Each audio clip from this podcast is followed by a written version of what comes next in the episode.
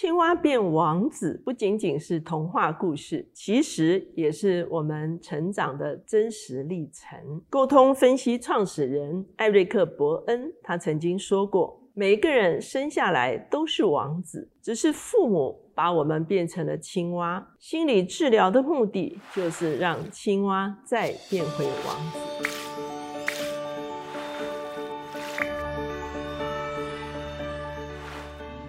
大家好，我是乔美伦老师，每两周一次在乔氏书房和大家见面。今天我们的单元是老书新读。今天这本书的书名很有趣，它叫做《蛤蟆先生去看心理师》。我们说这本书是老书新读，因为这本书它的英文版一九九七年就出版了，那我们的中文呢是到二零二二年的时候才出版。这本书的作者。罗伯·迪保德，他是一个英国人，他是毕业于剑桥大学，曾经在英国的亨利商学院来任教。他是一位经验丰富的心理学研究者和临床实践者。他有两本书，一本叫做《智商技巧》，一本叫做《组织的心理分析》，都成为教科书。可是本书呢，他却是写给大众来。读的一本心理学的入门书，因为作者是英国人，所以呢，他以动物为主角，他把整个场景仍然设定在英国，他很多的这个描述啊，或者是他们吃的东西，或者他们的习惯哈，都是用英国人的这个概念哈。那他书中有几位角色，他是取材自英国的经典童话。这本经典童话在英语世界非常的有名，叫《柳林中的风声》。那《柳林中的风声》是英国小说家肯尼斯·格拉姆他的一本经典的儿童文学作品。是一九零八年出版的。那一九三零年的时候，有一位画家就帮他画了插图。那在这个柳林中的风声中间，就有四个主角，一个是鼹鼠、河鼠、獾以及蛤蟆。所以呢，这个书里面的四个主角，同时也成为我们今天这本书里面的四个主角。也就是说，本书的作者他借用了柳林中的风声的四个主角。来描述一场心理咨商的历程。那他把这个整个心理治疗的过程放在这些动物的主角上面，那这个就是非常有趣味的一本心理学的入门书籍。故事的一开始就是描述在一个乡村的河岸边，啊，鼹鼠和一只河鼠住在一起。那鼹鼠常常啊觉得很不平哈，为什么？因为河鼠在每一个方面都比它强，无论是划船、结绳哈等等，那河鼠都比鼹鼠强哈。可是鼹鼠因为它的啊窝巢被水冲了哈，所以它暂时就住在河鼠的家中。那这一天呢，鼹鼠走向了蛤蟆庄园。这个庄园呢是一个非常宏伟的庄园，可是现在却荒芜不堪。那鼹鼠绕到后面的厨房，他说：“哎，到底有没有人呢？”最后他看到炉上有火，哈，他就知道蛤蟆还是在家。可是呢，当他进门的时候，发现蛤蟆眼睛暗淡无光，毛衣上沾满污垢。然后蛤蟆沮丧地说：“我感觉精神不太好。”这个就是鼹鼠去探访蛤蟆的一个开始，哈。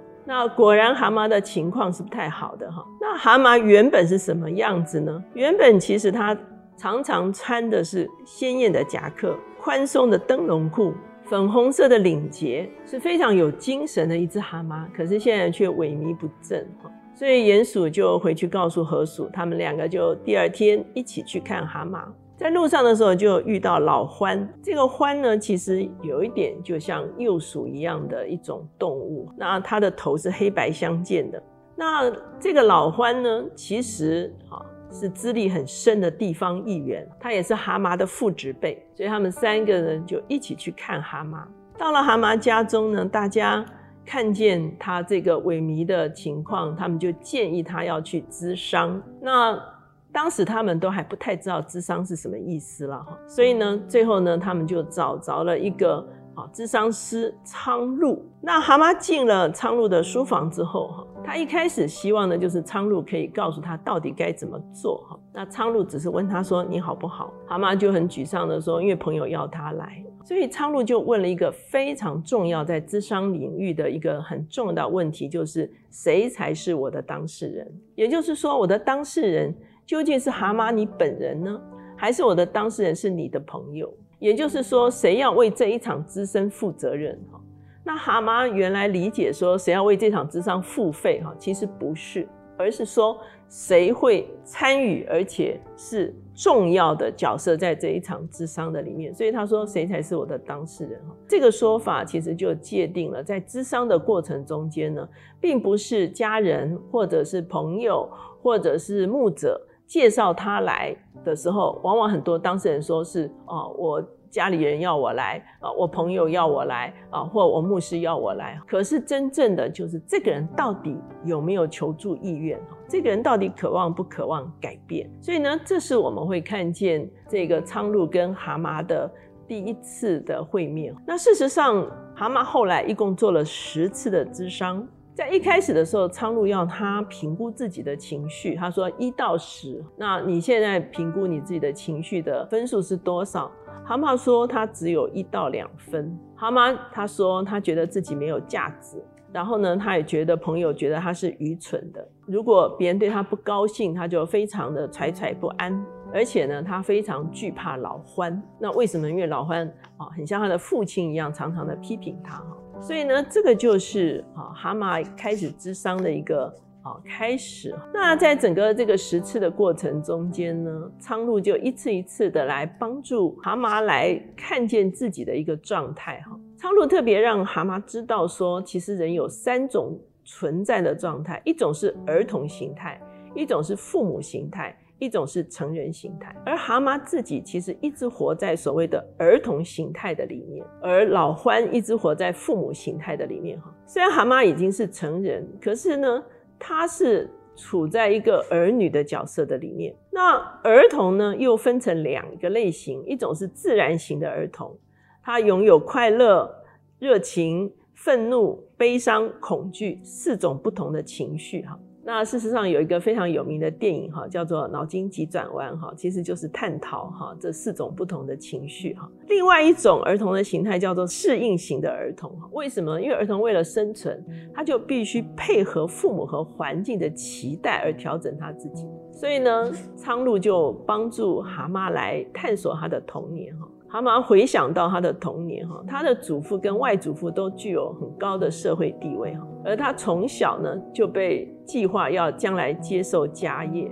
他的父亲对他非常冷淡，而且要求极高。他常常有愤怒，可是却压抑下来，而且对自己的愤怒感到愧疚，以至于他养成的性格看起来是顺从、附和，常常道歉。其实呢，因为他依赖。这些对象，所以呢，就导致了他一直活在所谓儿童的形态的关系中间。那蛤蟆在跟苍鹭啊智商的过程中间，他哭了几次哈，渐渐的他的睡眠就比较好了。有一次，苍鹭问他说：“你现在情绪是多少分呢？”蛤蟆说：“现在是五到六分哈，所以明显的进步哈。”那这个苍鹭也帮助蛤蟆看见他自己的愤怒到底是怎么发泄的呢？他没有发作，可是他会用一些小动作来发泄他的愤怒，比方说闹别扭，比方说怄气，比方说呃很久哈才恢复等等这些，其实都是他在小规模的释放他的怒气的一些手段了哈。那这就是啊蛤蟆他一开始哈他所处着一个情绪的状态。那有一天呢，老欢就来看蛤蟆。那老欢来看他的时候呢，就跟他谈到一件事情哈，就是蛤蟆本来是这个村落的小学的董事那可是呢，老欢就来跟他说，因为我想做这个董事哈，所以呢，你用你健康的理由，你看你现在萎靡不振啊，你写一封辞职信让我来做这个小学的董事哈。那蛤蟆想了一下。他以前一定是很快就服从了哈，可是这一次呢，他想了一下，然后他就说，这是他有生以来第一次拒绝马上写信。他跟老欢说，我要考虑一两天。那这件事情让蛤蟆精疲力竭哈。老欢走了以后，他感觉到非常的疲倦哈。为什么？因为他从来没有这样做过。那接着呢，他就哈进到下面的一个描述哈，就是蛤蟆开始恢复哈。他开始划船，他开始做很多的活动。那河鼠和鼹鼠有一天就请他吃饭，他们去了他们最喜欢的一家餐厅，他们也谈到了老欢。然后呢，蛤蟆就告诉他们说，他最后写信告诉老欢说，他不要辞职哈。那这是蛤蟆从来不会做的事情，因为他惧怕老欢，而且他要讨好老欢，所以他从来没有拒绝过权威。蛤蟆说他做完之后有一种奇异的舒畅感，那这就是他的这个情况。然后呢，苍鹭也帮助蛤蟆开始了解有一个人跟人的心理游戏哈，就是我好你不好。所以我好你不好，就是我是对的，你是错的哈。老欢对蛤蟆常常是处在这种状态中间。那还有一种是这个你好我不好，那蛤蟆其实常常是处在这种状态中间，所以他就需要去取悦讨好别人，他常常扮演受害者的一个角色哈。所以呢，这就是蛤蟆渐渐走出了那个所谓儿童形态的生存的状态哈。那他渐渐要进入成人状态了，所以到有一天呢，蛤蟆跟苍鹭在治商的时候，有一次他不满这个苍鹭对他说的一些话，他居然开始跟苍鹭发脾气哈，这是他从来不会做的事情哈，因为苍鹭智商是对他来说也算是某种权威了哈，可他居然对苍鹭发脾气哈，可是他发脾气之后，苍鹭容许他发脾气哈，然后他就发现他所对抗的并不是苍鹭哈。而是对抗他自己的过去的卑躬屈膝哈，他需要大声说话哈，他需要拒绝一些事情哈，所以呢，也可以说蛤蟆就开始从儿童形态进到了所谓的成人形态，然后呢，就来到最后一次之商，他开始了他的社交生活，他担任了板球俱乐部的主席哈，那他中午要跟朋友一起吃中餐哈，那他已经。食欲恢复，睡眠正常哈。所以当他叮咚叮咚最后一次按苍鹭的门铃的时候，那苍鹭就接待他，问他说：“你现在是几分呢？”情绪量表，他说：“我现在是九分到十分，而且他处在我好你也好一种平等的状态中间。”最后，蛤蟆送给苍鹭一只自己所做的小木碗。好，这是他的嗜好，他做了一只小木碗送给苍鹭，谢谢他。最后呢，他们就到餐厅去跟朋友聚餐哈。那发现四个朋友其实都做出了改变哈。鼹鼠他说他要重回家园开设餐厅，所以他要离开河鼠了哈。那河鼠呢说他要搬到南方的海岸小镇去经营书店哈，因为有朋友邀请他。老欢决定继续竞选议员，要来影响社区哈。那蛤蟆的改变最大，蛤蟆他说。他要把这个蛤蟆庄园卖掉，那买这个庄园的人呢，要把这个庄园呢，重整成为一个管理学院。那他自己买了一间不是最大，可是是维多利亚后期风格的房子哈，所以他真的很英国味很重。然后这个房子可以看到整个山谷，可以轻松的走到车站，可以搭火车去到市区，可以参加戏剧社。他在参加戏剧社盛典。扮演海盗哈，那他说呢，他要投入房地产的管理哈。那四位朋友都做出了很特别的改变哈。这是他们最后一次聚餐哈。最后呢，蛤蟆就快乐的唱着歌，骑单车回家哈。所以这本书其实非常有趣哈。那他也善用这些动物不同的特质哈，那来描述哈一个心理的过程哈，友谊的一个情况哈。或者是人际关系的一种不同的类型哈，那最后呢，他简单的用这样子的一个他们非常熟悉的一个童话故事哈，来介绍什么是心理智商哈。那当然这本书其实在智商界已经算是非常古典级的了哈，是经典的这个呃智商书哈。所以今天呢，这本《蛤蟆先生去看心理师》就推荐给大家。